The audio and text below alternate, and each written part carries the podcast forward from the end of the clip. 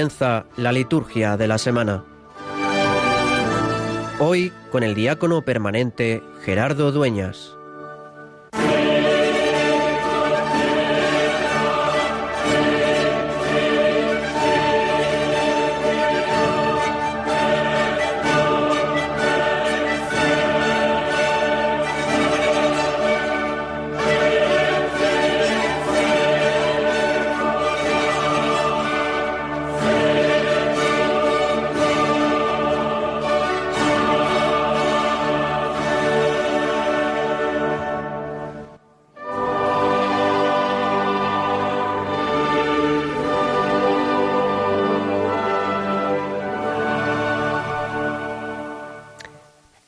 Señor, con amor continuo a tu familia, para que al apoyarse en la sola esperanza de tu gracia del cielo, se sienta siempre fortalecida con tu protección. Por nuestro Señor Jesucristo, tu Hijo, que vive y reina contigo en la unidad del Espíritu Santo, y es Dios por los siglos de los siglos.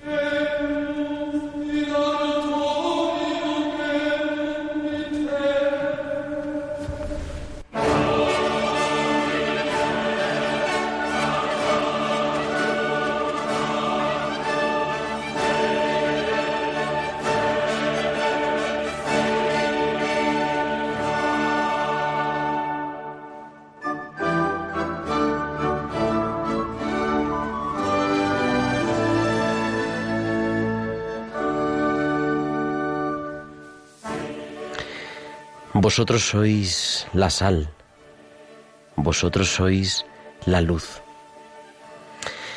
Creo, Jesús, que me pides demasiado. Como que nosotros, incluido yo, tengo que ser sal y luz. En todo caso, tú que eres Dios, que eres todopoderoso, que nunca te equivocas, que sabes decir en cada momento lo que conviene. Pero yo, y es que a veces nos cuesta asumir pues nuestra incapacidad, nuestra enfermedad, el dolor de quien quiero, mi preocupación, la angustia que me genera, la incertidumbre, la dificultad de acompañar en el duelo, la tristeza profunda, el sufrimiento. La impotencia se hace presente en la vida y encima viene Jesús hoy, en este domingo, y me dice que tengo que ser sal y luz. Dándole vueltas y saboreando esta semana esta palabra, he caído en la cuenta que Jesús no dice tienes que ser, tenéis que ser, sino que Jesús dice vosotros sois la sal de la tierra, vosotros sois la luz. No tengo que ser, sino que ya soy. Pero para ello es preciso asumir mi pequeñez, mi limitación, mi impotencia, mis incoherencias. Porque ser sal y luz no es resolver todo, sino saber poner algo de saber bueno a la vida. Con sal las cosas saben distintas a esa persona que está pasando un momento que sabe mal. Poner un poquito de claridad a quien parece que todo lo ve negro. La sal se deshace y está sabroso el plato, está sabroso el plato cuando pasa desapercibida. Igual la luz no es para mirarla fijamente, sino para iluminar a los demás y la realidad, porque en el fondo, ser sal y luz, que es nuestra verdadera identidad, como nos dice Jesús, es estar, hacerme menos, para siempre desde abajo, sostener, consolar, apoyar y juntos intentar dar sentido. Vosotros sois la sal de la tierra, vosotros sois la luz del mundo. Hoy lo queremos vivir.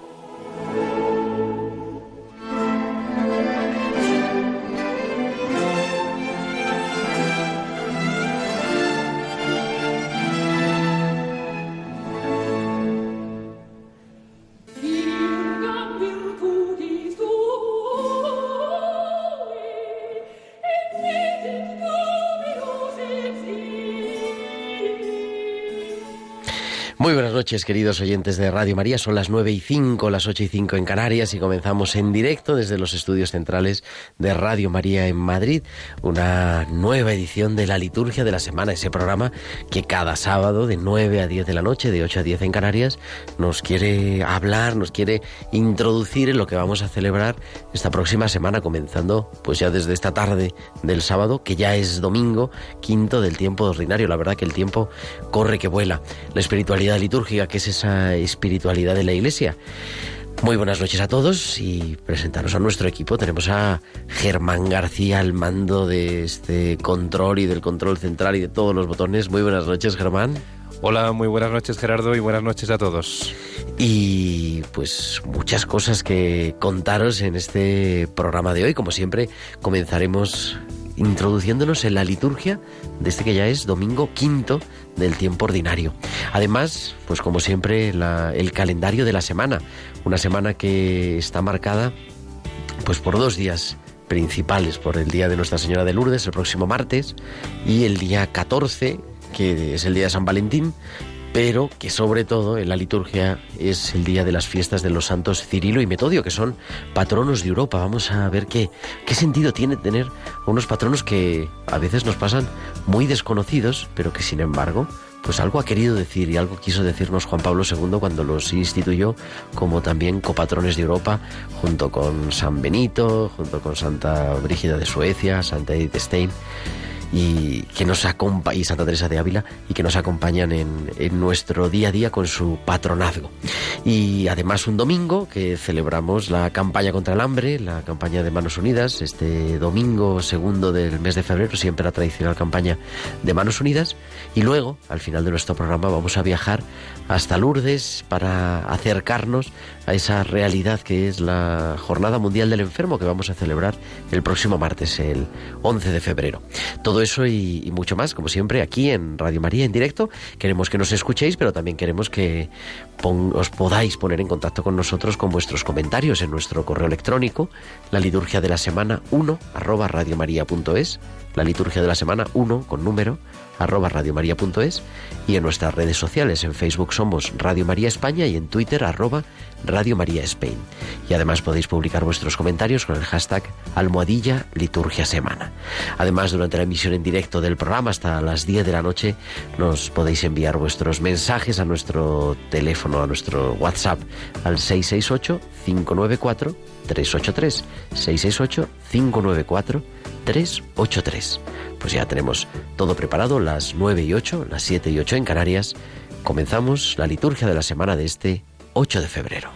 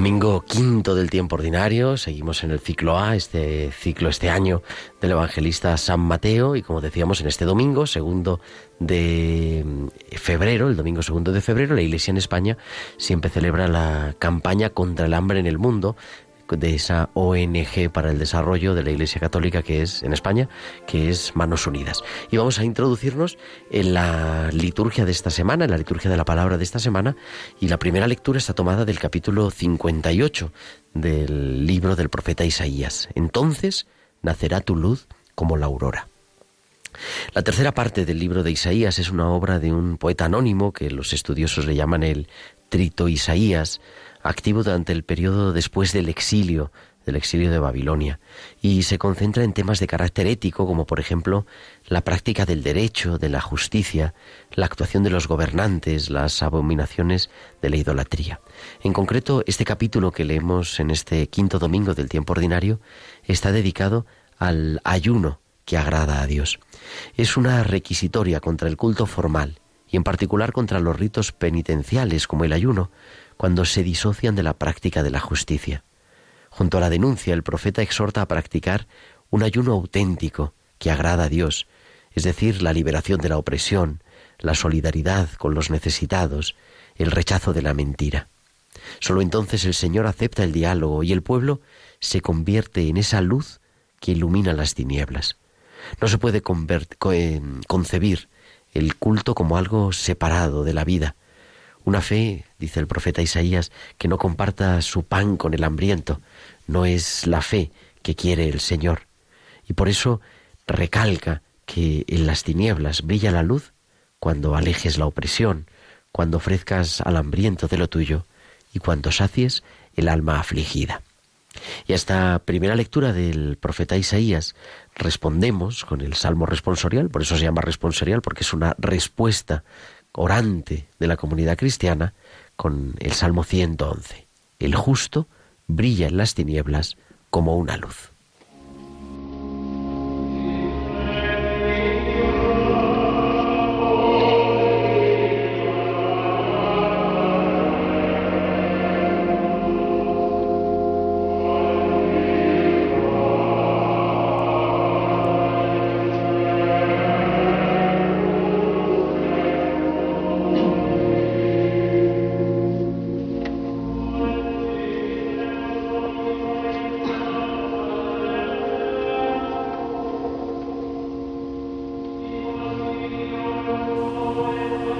Segunda lectura continuamos leyendo la carta que empezábamos hace pues tres semanas, que es la primera carta de San Pablo a los cristianos de Corinto.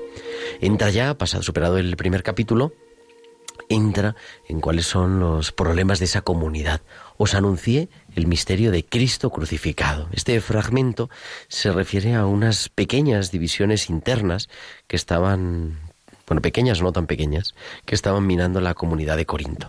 En pocos años se habían formado varios bandos, y cada uno reconocía como guía a un personaje distinto. Unos a Apolo, otros a Pablo, otros a Cefas. Era una situación de rivalidades, de tensiones y de discordias inevitables. El apóstol San Pablo se opone duramente a estos planteamientos partidistas, apelando a la primacía absoluta de Cristo y a su propia experiencia. La predicación de Pablo no se apoyaba en sus propias habilidades intelectuales o retóricas, de hecho, dice Pablo, yo llegué a Corinto totalmente abatido después del fracaso. Pero a partir de esa experiencia, el apóstol decide hablar solamente de Cristo. Y así lo hizo. En Corinto empezó a anunciar a Cristo crucificado, a Cristo débil, asustado, temblando de miedo. Porque no es el mensajero ni su capacidad para proclamar el mensaje lo que cuenta, sino el contenido del mismo y la intervención del Espíritu quien lo hace eficaz. Así la predicación de Pablo hay que entenderla no como un acto de protagonismo o lucimiento personal del apóstol, sino como un servicio a la comunidad, y su objetivo es dar a conocer los componentes esenciales de la fe, el testimonio de Dios, Jesús crucificado, la manifestación del Espíritu y el poder de Dios. Esta es la ley fundamental del apostolado y de San Pablo. Y el aleluya, con el aleluya nos preparamos para el centro de la liturgia de la palabra, de esa primera misa de la Eucaristía, que es la proclamación del Evangelio.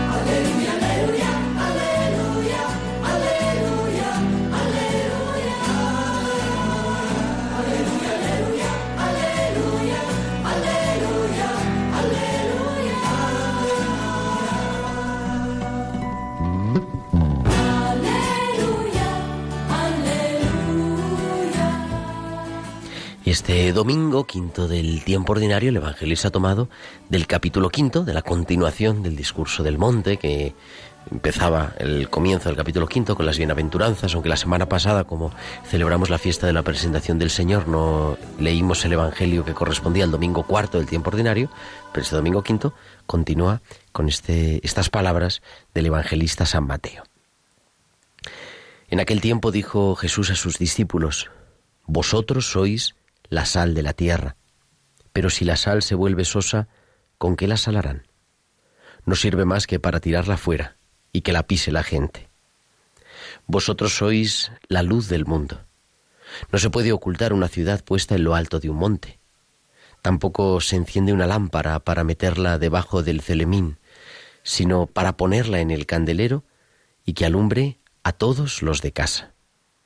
Brille así vuestra luz ante los hombres, para que vean vuestras buenas obras y den gloria a vuestro Padre que está en el cielo. Y para comentar este Evangelio y esta liturgia de la palabra de este quinto domingo del tiempo ordinario, tenemos ya al otro lado del teléfono al reverendo Carlos Bastida, que es capellán coordinador del Hospital de Canto Blanco en Madrid. Carlos, muy buenas noches. Buenas noches, Gerardo. Y gracias siempre por, pues, por ayudarnos a profundizar en esa liturgia de la palabra hoy con este capítulo quinto, la luz, la sal. Te escuchamos. Muy bien. Pues la sal es la primera de las imágenes con que Jesús define a un verdadero discípulo suyo. La sal es un elemento familiar en cualquier cultura. La sal se disuelve en los alimentos y les ofrece un sabor agradable. Esa es su condición, pasar desapercibida, pero eso sí, actuando eficazmente bella manera de expresar el cometido de todo cristiano, ser sal de la tierra, sal humilde, fundida, sabrosa, que actúa desde dentro, que no se nota, pero que es indispensable, hasta el punto que si se volviera sosa, lo cual es imposible, no serviría ya para nada. La lección que se desprende es un compromiso que nos lleva a mostrar el rostro auténtico de Dios, es decir, ser sal y sabor de la vida, ser fuente de esperanza y de optimismo ante el cansancio o el aburrimiento en el que estamos sumidos muchas veces. Sublime tarea también la nuestra como creyentes, manifestar sin alardes ni presunción alguna, como Pablo de Tarso, la riqueza de una vida cristiana repleta de amor y compromiso con los demás, especialmente con los más jóvenes, que son las primeras víctimas de este mundo decadente y saturado de violencia, de un mundo necesitado de la alegría del compartir, que nos devuelva el sabor del presente y la ilusión del futuro. La segunda imagen que define al verdadero discípulo de Jesús es la luz que ilumina, calienta y purifica, quemando nuestras miserias y pecados. El simbolismo de la luz tiene un largo recorrido bíblico que va desde la primera página del Génesis, en la que se describe su creación por Dios, hasta llegar a la luz plena, que es Cristo Jesús. Yo soy la luz del mundo, dirá. La fe en Jesucristo es la luz del discípulo. Cada uno de nosotros tiene su propio historial de la luz que va desde el cirio bautismal que se encendió al nacer hasta la luz pascual definitiva, pasando por nuestra vivencia e identidad cristiana, expresada en cada uno de los sacramentos recibidos. Para ser realmente sal de la tierra y luz del mundo, hemos de vivir las actitudes básicas de las bienaventuranzas predicadas por Jesús. Por un lado, anunciando esa buena noticia del reino que Cristo ha instaurado, y por otro, restableciendo la justicia como condición para la fraternidad y la paz, que erradica el hambre, la violencia, la marginación, la soledad, la opresión, la incultura, etc. No debemos contentarnos con buenas palabras o con prácticas religiosas. La gente tiene que ver nuestras buenas obras y nuestra fe religiosa proyectada en la fraternidad y el amor a los más desheredados. Ojalá que nos pongamos a ello con toda la ilusión. Que así sea. Pues que así sea, querido Carlos Bastida, y que caigamos en la cuenta de que somos sal y luz para muchos y, y gracias por serlo también, tú para nuestros oyentes y para mí. Muchas gracias a vosotros. Muchas gracias. Buenas noches. Las 9 y 21, las 8 y 21 en Canarias. Continuamos en directo en Radio María en la liturgia de la semana. sois la sal que puede dar sabor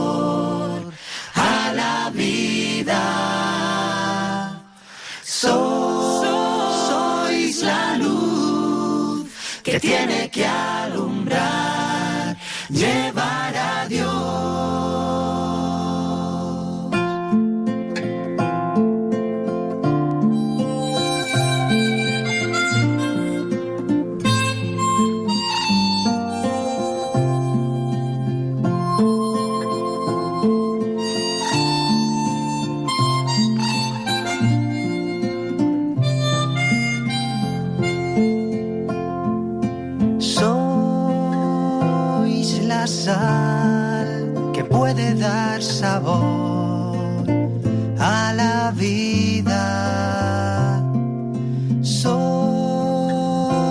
la luz que tiene que alumbrar. En este domingo segundo de febrero, quinto del tiempo ordinario, la Iglesia en España celebra la campaña de Manos Unidas. Manos Unidas es esa organización de la Iglesia Católica en España para la lucha contra el hambre y la pobreza que sufren los pueblos más excluidos del planeta. La campaña de este año 2020, que tiene como lema Quien más sufre el maltrato del planeta no eres tú, colaborar está en tu mano, es- Manos Unidas denuncia que las poblaciones más vulnerables son las más afectadas por la, actual crisis medioambiental, con el objetivo de defender los derechos humanos, especialmente entre las personas más empobrecidas del sur. Manos Unidas promueve proyectos de desarrollo para que las comunidades a las que apoya alcancen una vida digna, lo que incluye el indispensable derecho a la alimentación y a vivir en un medio ambiente sano. Todos conocemos las campañas de Manos Unidas desde siempre. Esta es la campaña número 61, o sea que son 61 años que hemos convivido con Manos Unidas y además, pues cómo llega esos proyectos que van directamente normalmente a sacerdotes o religiosos que están en el lugar del proyecto. Así que pues contamos con, con la generosidad de, todos los que participamos. Este domingo las colectas de toda la iglesia en España van destinadas a, a este fin y a caer en la cuenta de que también más allá de nuestras fronteras estamos llamados a ser sal y luz.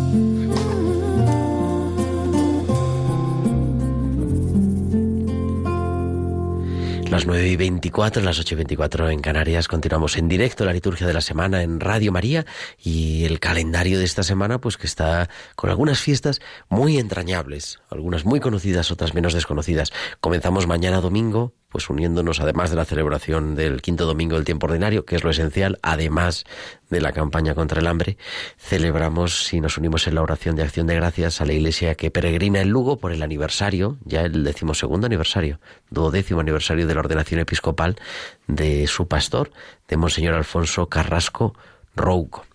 Este lunes se celebra la memoria de Santa Escolástica, religiosa benedictina que en el siglo VI inició la vida monástica femenina en Occidente, siguiendo el espíritu y la regla de su hermano. Santa Escolástica era hermano, hermana de San Benito, el fundador, el padre del monacato occidental.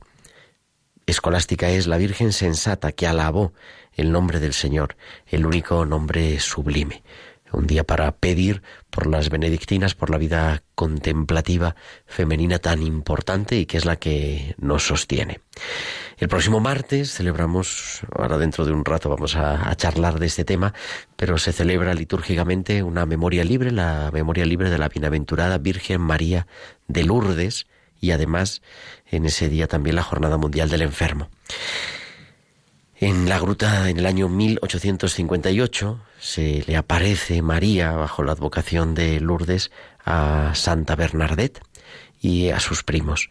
Es una memoria entrañable y siempre vinculada al cuidado de los enfermos, aquellos que sufren a consecuencia de la enfermedad. Por eso, años más tarde, en 1993, el Papa San Juan Pablo II quiso instituir en este día, el 11 de febrero, la Jornada Mundial del Enfermo, que se celebra en toda la Iglesia para poner en el centro a aquellos que sufren a consecuencia de la enfermedad. Es un día de utilizar también el formulario por los enfermos, de pedir por ellos y de tenerlos presentes en nuestra oración.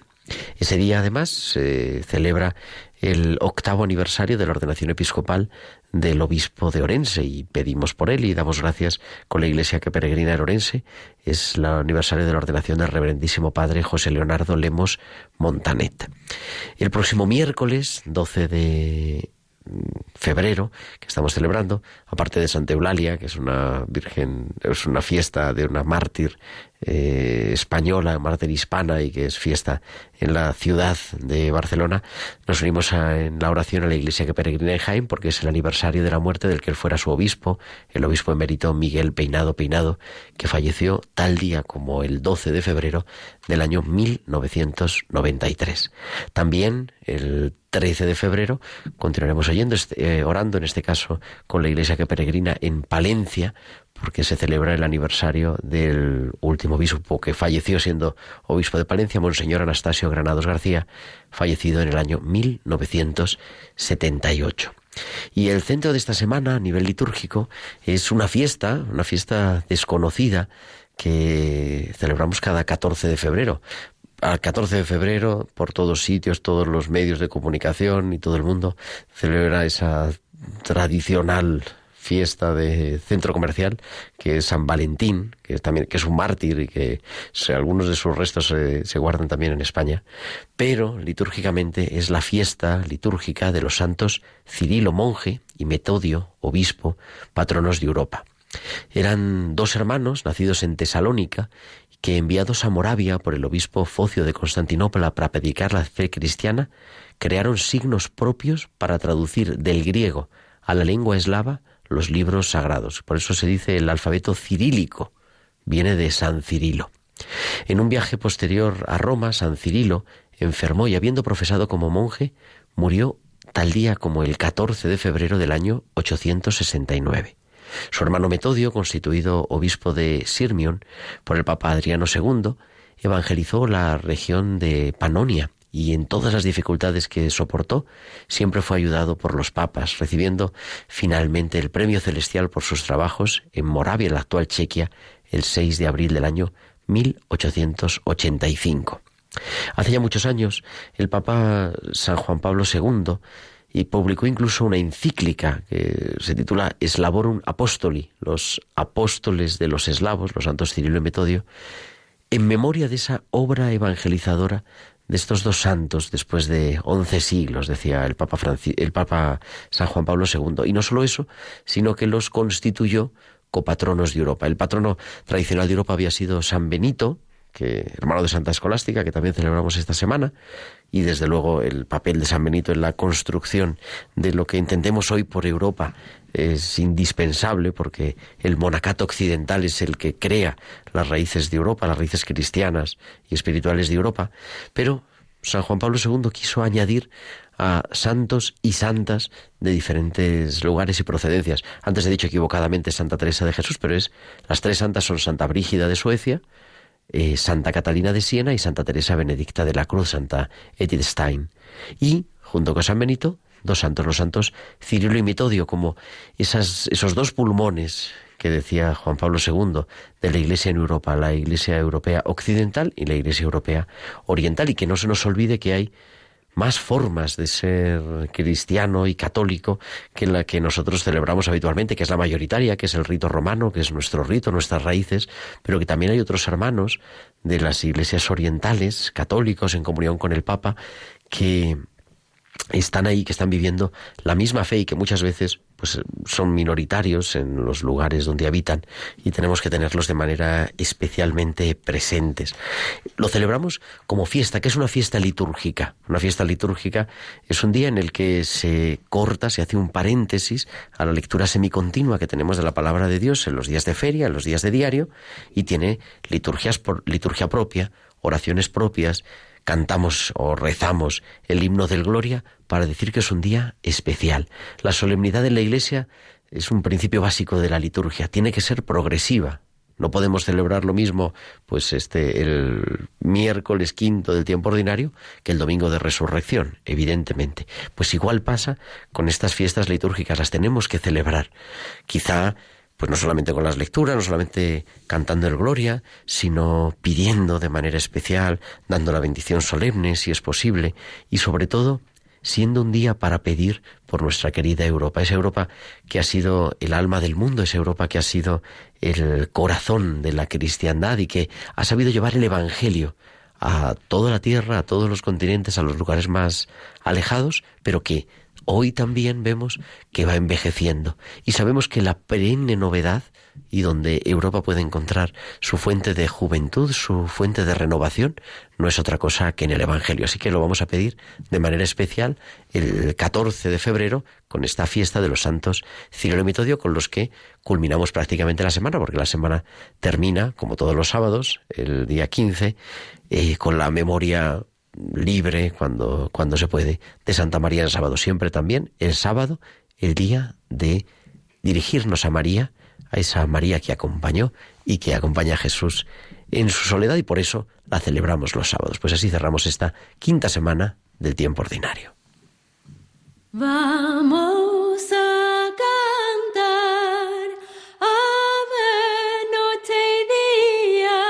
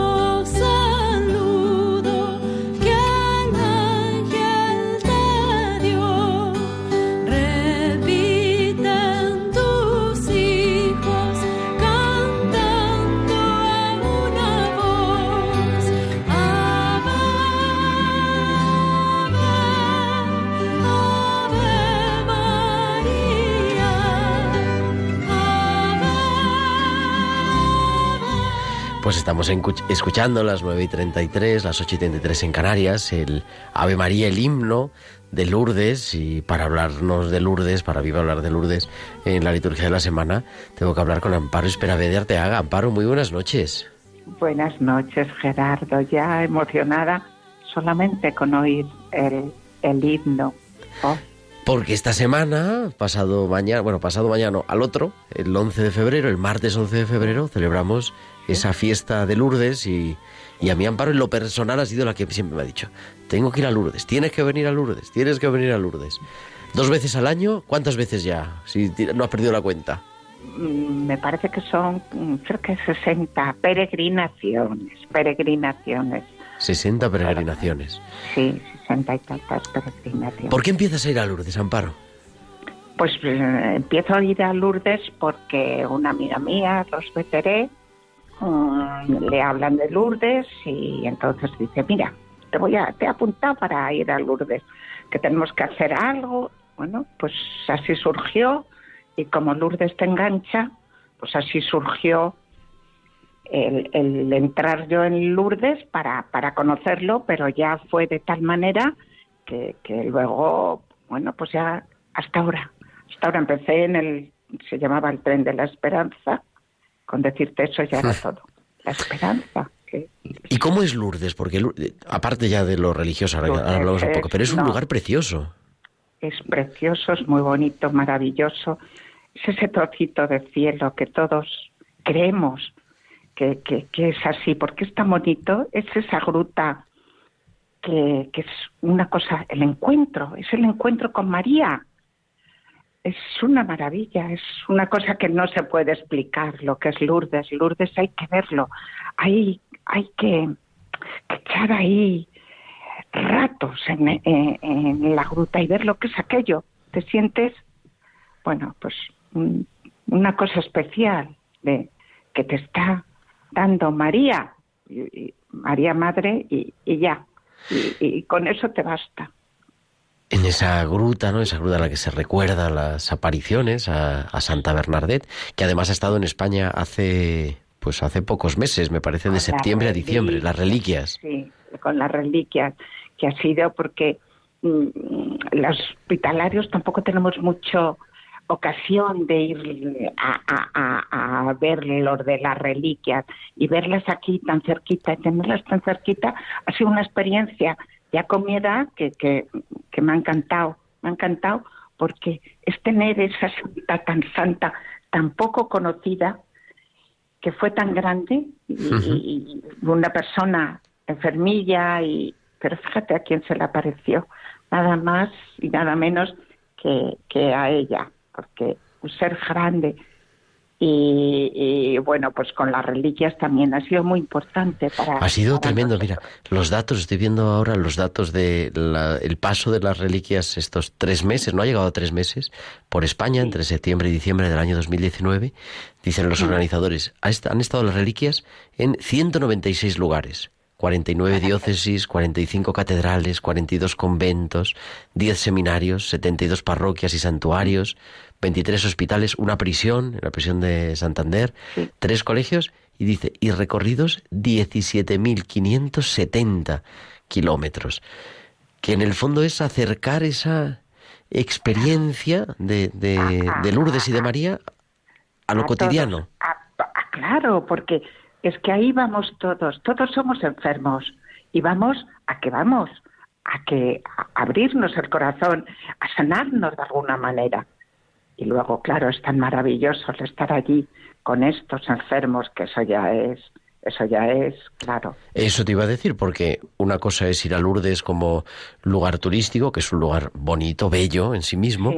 Una cosa es ir a Lourdes también de peregrinación, que es ya más todavía. Ya. Pero ir con enfermos, de ir con enfermos, pues efectivamente, ya allí ya es que, mira, es, no sé, es encontrarte ya con contigo misma, pero que tienes al lado a alguien que estás llevando a la gruta, que, que bueno, que, que, mira, que es una maravilla, no se puede explicar lo que sientes con ellos. Ellos van contentísimos, ellos, ellos van alegres, porque es alegría. Si todos los que estamos en Lourdes es la alegría, la alegría de, de- de- de decir, gracias Madre, que nos has traído aquí, que estamos aquí, y, y- y este pobre que, que encima te está diciendo, oye, Amparo, que, que, que nos hemos comido una Ave María. Que, bueno, es muy bonito, es es verdad, es- yo creo que eso es muy importante resaltar, ¿verdad? Que, porque a veces se vincula Lourdes con los enfermos y dice, pues aquello es como un hospital viviente, y en cierta Sí. forma lo es, pero es un lugar de alegría, de esperanza, alegría. de tú sabes plenitud. lo bien que lo pasamos, Gerardo. Todos los, todos los enfermos y todos los hospitalarios son cuatro días maravillosos que te olvidas de, de, de- de aquí, de lo cotidiano, y que tienes ahí ese trocito de cielo, pero siempre acompañado de otra persona que tienes al lado.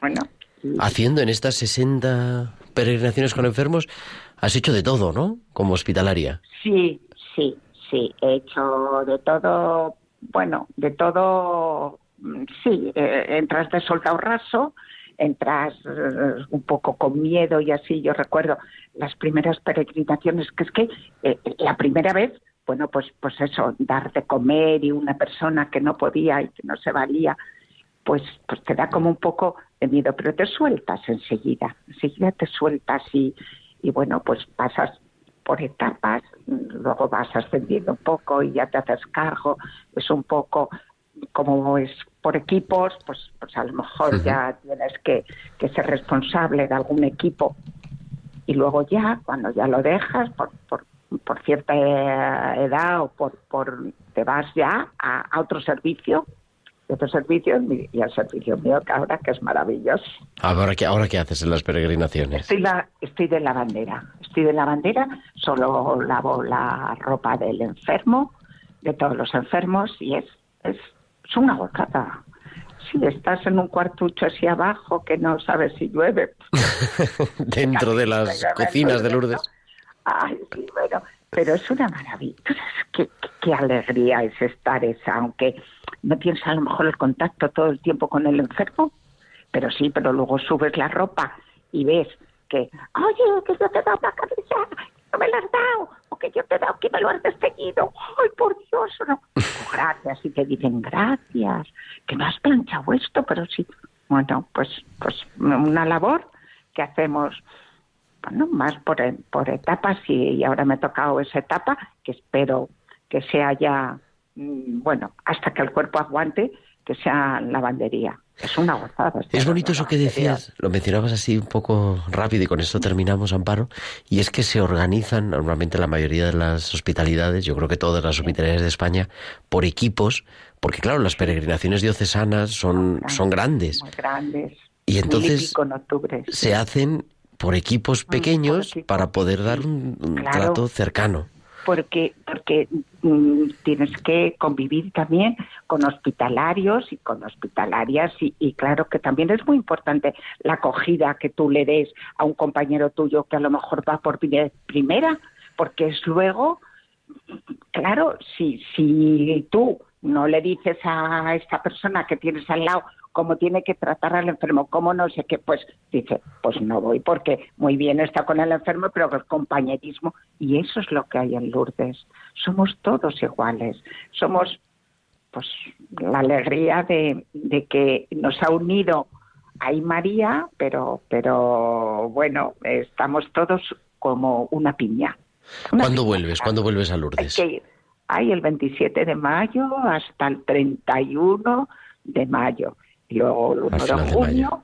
pues, pues, pues cambio de, de número de años. Pero mira, casi en Lourdes, la Virgen me da ese privilegio que, que la vela que le voy a poner maravillosa con alguno de, de mis enfermos, porque mm, me ha, con- no sé, me ha dado eh, ese regalazo de decir, jo, Amparo, otra vez, a Lourdes". y si Dios quiere, hasta que el cuerpo aguante, en octubre. Bueno, pues que sea la peregrinación, ya hemos perdido la cuenta, pero Sí. que sea siempre un, pues ese, ese punto que tú muchas veces a mí me has dicho, ¿no? Como ese remanso y en el que adquiere sentido todo lo demás. todo, todo lo demás. Te olvidas de todo lo demás, te olvidas hasta de tu familia, porque tu familia es Lourdes ahí. Lourdes es muy grande. Y luego aquí, cuando vienes, es cuando no se te olvida ya y sigues un poco ser mejor persona, ¿sabes? También, no sé, ver las cosas con más gratitud. Dios tan grande que, que me ha dado eso. Bueno, pues gracias, Gerardo. Muchísimas gracias a ti también por compartirnos Amparo Espera Arteaga, hospitalaria de la Hospitalidad de Fíjate, Lourdes en Madrid. Con eso me basta, solo hospitalaria. hospitalaria Muchas gracias. Lourdera. Buenas Un noches. beso. Adiós.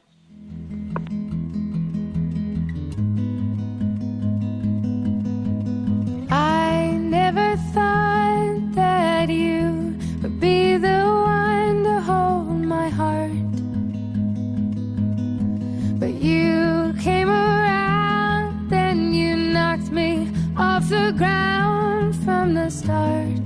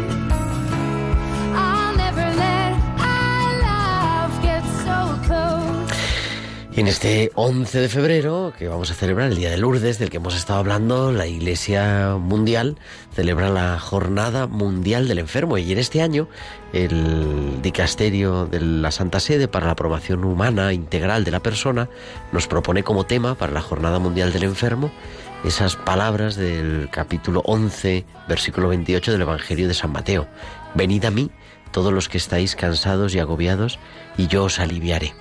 Para quienes nos dedicamos por vocación a la pastoral de la salud, supone una particular invitación a poner nuestra mirada en quienes están cansados y agobiados por la enfermedad y llevarles el alivio de Cristo.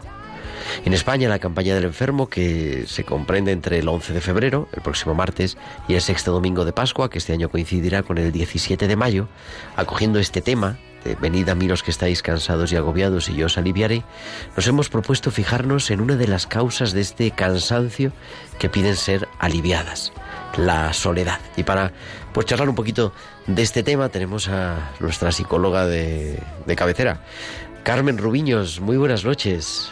Buenas noches a todos, buenas noches Gerardo. Desde Orense, en directo. Desde Orense hoy. Sí, Hoy señor, desde Orense, porque siempre Carmen se mueve. El otro día hablábamos con ella desde Ribadeo, hoy en Orense, pero bueno, todo está cerca, pero no tan cerca. Ribadeo y Orense no están tan cerca. No, están a unas dos horas y, y, y- y media, dos horas y cuarto, dos horas y media. Por eso, por eso. La soledad. Dicen que es una de las enfermedades de nuestro tiempo. Sí, desde luego es una de las situaciones que más eh, nos estamos encontrando, bueno, yo como psicóloga o, o incluso los profesionales que, que nos dedicamos, o las personas que nos dedicamos, no, no solo profesionales, a escuchar un poquito a, a los demás. Em, sí que es cierto que em, quizás nos centramos, eh, por lo que tú decías, más en personas que puedan estar, que puedan estar enfermas, pero realmente yo escuchándote eh, me daba cuenta de que eh, en cualquier edad una persona puede sentirse solo.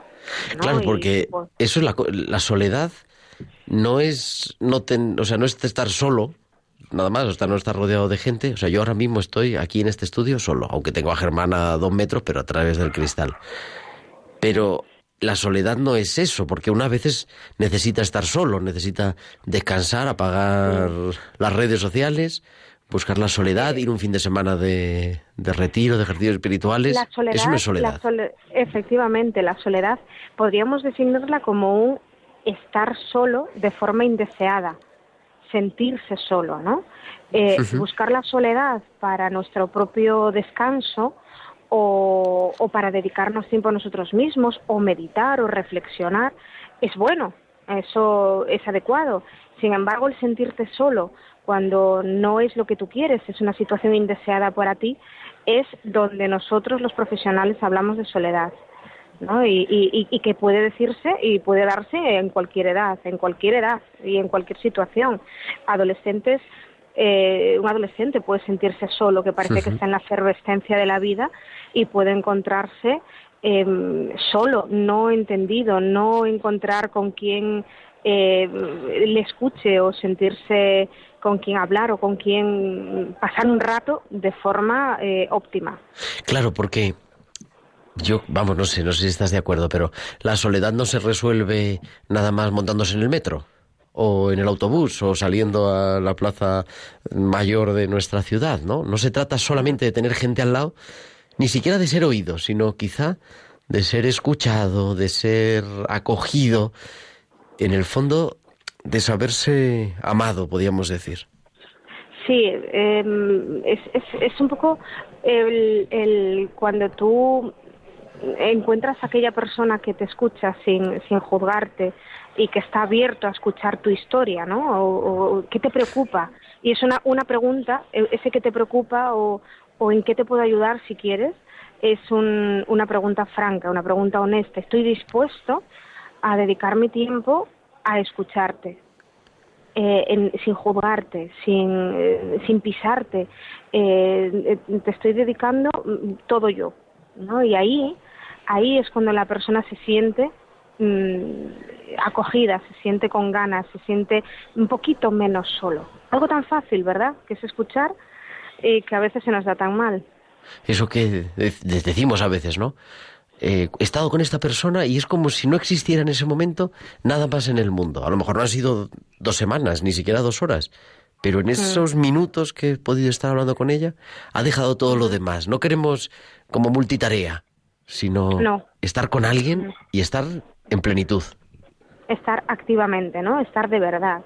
Porque mucha de la gente que se siente sola, o cuando encontramos una persona que refiere me siento solo, eh, puede estar rodeado de gente y puede vivir con gente y puede vivir con incluso incluso con su familia y puede vivir con o, o estar rodeado de gente todo el día en el trabajo eh, estar acompañado con siempre sin embargo se siente solo ¿no? Es, es, es, es algo muy curioso porque eh, no significa, como tú dices, estar rodeado de gente, sino que significa no encuentro a alguien que esté dispuesto a escuchar, que esté dispuesto a regalarme ese tiempo, a regalarme pues eh, su atención, su, incluso sus manos, ¿no? su, su contacto físico a veces.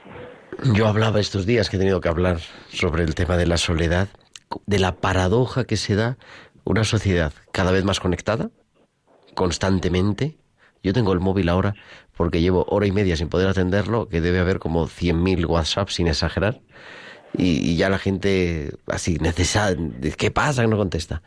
Una sociedad hiperconectada, pero a la vez donde hay más soledad, más problemas de depresión que nunca ha habido, más causas de, de intentos autolíticos y, y- y algunos que se llevan ah, lamentablemente a cabo. ¿Por qué puede ser esto? No sé si es la pregunta, la pregunta es difícil, pero ¿o qué podemos hacer como sociedad? ¿En qué estamos fallando? Yo eh, te, voy a, te voy a contestar, si me permites, redundando un poquito, porque Con una pregunta como que- buena gallega. Eh, Sí, a- eh, el- al- eh, con una sociedad cada vez más tecnologizada, ¿no? Y que, y que cada vez incluso en algunas... Yo, yo esta pregunta la estoy haciendo mucho en mi círculo últimamente. Cada vez más robotizada incluso y que se prevé que cada vez va a estar más robotizada. Yo pregunto, ¿cuál será aquello o aquella profesión eh, que no va a poder sustituir un robot? ¿no? Y, os la lanzo también a vosotros. Eh, porque con esta respuesta podemos contestar a lo que tú dices. Aquello que no va a poder nunca sustituir un robot por la multiplicidad de factores necesarios, hay demasiadas variables que programar, ¿no? Es el factor humano, el calor humano, las emociones, los sentimientos. Y mm, e- en otros estudios, eh, eh, eh, hechos incluso con animales, donde a un, a un mono pequeño era criado por una robot, una madre robot que lo alimentaba, y en cambio por una madre con forma eh, humana, perdón, con forma de, de- de animal, y otro con, sin ninguna madre. Y, y estaba claro, y estaba claro que, que el, el, el monito, el cachorro de, de- de chimpancé, que crecía más sanamente era aquel que estaba en contacto con emociones. El calor humano, el escuchar, el estar con, con esa persona, el mirar, una mirada, ¿verdad? Es lo que nos hace sentirnos acogidos. Y por mucha tecnología que tengamos y por mucho eh, y por muy hiperconectados que estemos, eh, nos falta eso que es la clave de, de- de la soledad, ¿no? De, para prevenir la soledad. El vivir en comunidad de verdad. El vivir eh, el uno con el otro, escuchándonos, ayudándonos, prestándonos ayuda, eh, un abrazo, el calor de, un eso, abrazo. importantes y los unos y para descubriéndonos importantes, porque claro que lo somos. Así es. Pues querida Carmen Rubiños, vamos a vamos a vivir esto así. Vamos a pedir por ti el día de Lourdes, precisamente, de manera Gracias. especial. Yo le voy a pedir a nuestros oyentes una oración por ti. Y ya sabes dónde tienes siempre tu casa, en Radio María. Gracias, Gerardo. Un abrazo muy fuerte a todos. Gracias, Carmen Rubiños. Muy buenas noches. Sí, vamos a entrar, entramos ya en la recta final del programa y terminamos con esta oración, que es la de la Jornada Mundial del Enfermo. Es un himno sacado de las vísperas. I confess,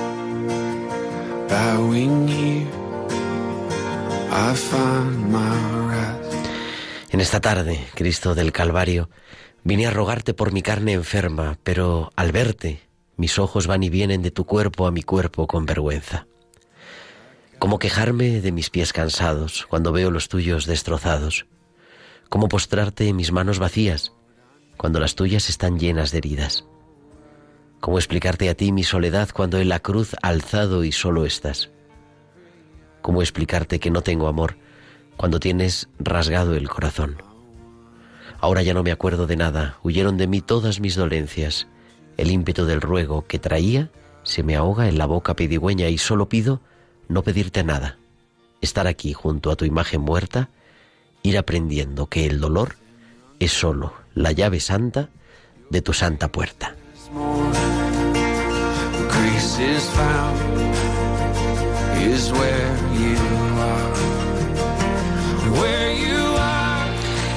Las 9 y 56 se nos acaba el tiempo, pero enseguida es otra vez sábado a las 9 de la noche, el próximo 15 de febrero, y estaremos aquí, como siempre, en la liturgia de la semana. Ahora les dejamos con los servicios informativos de Radio María a las 10 en punto, con toda la actualidad y con Germán García. Muchísimas gracias, Germán, muy buenas noches y a todos vosotros, queridos oyentes, hasta la semana que viene, si Dios quiere. Un abrazo de vuestro amigo el diácono Gerardo Dueñas.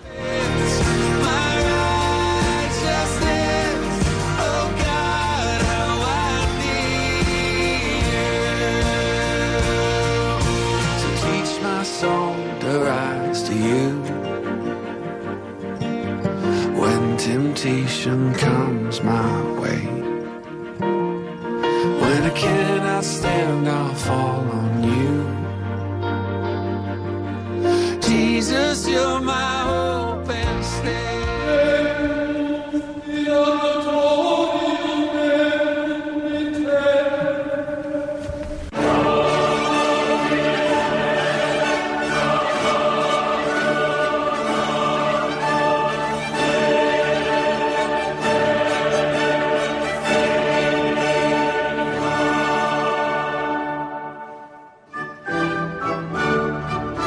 escuchado la liturgia de la semana con el diácono permanente Gerardo Dueñas.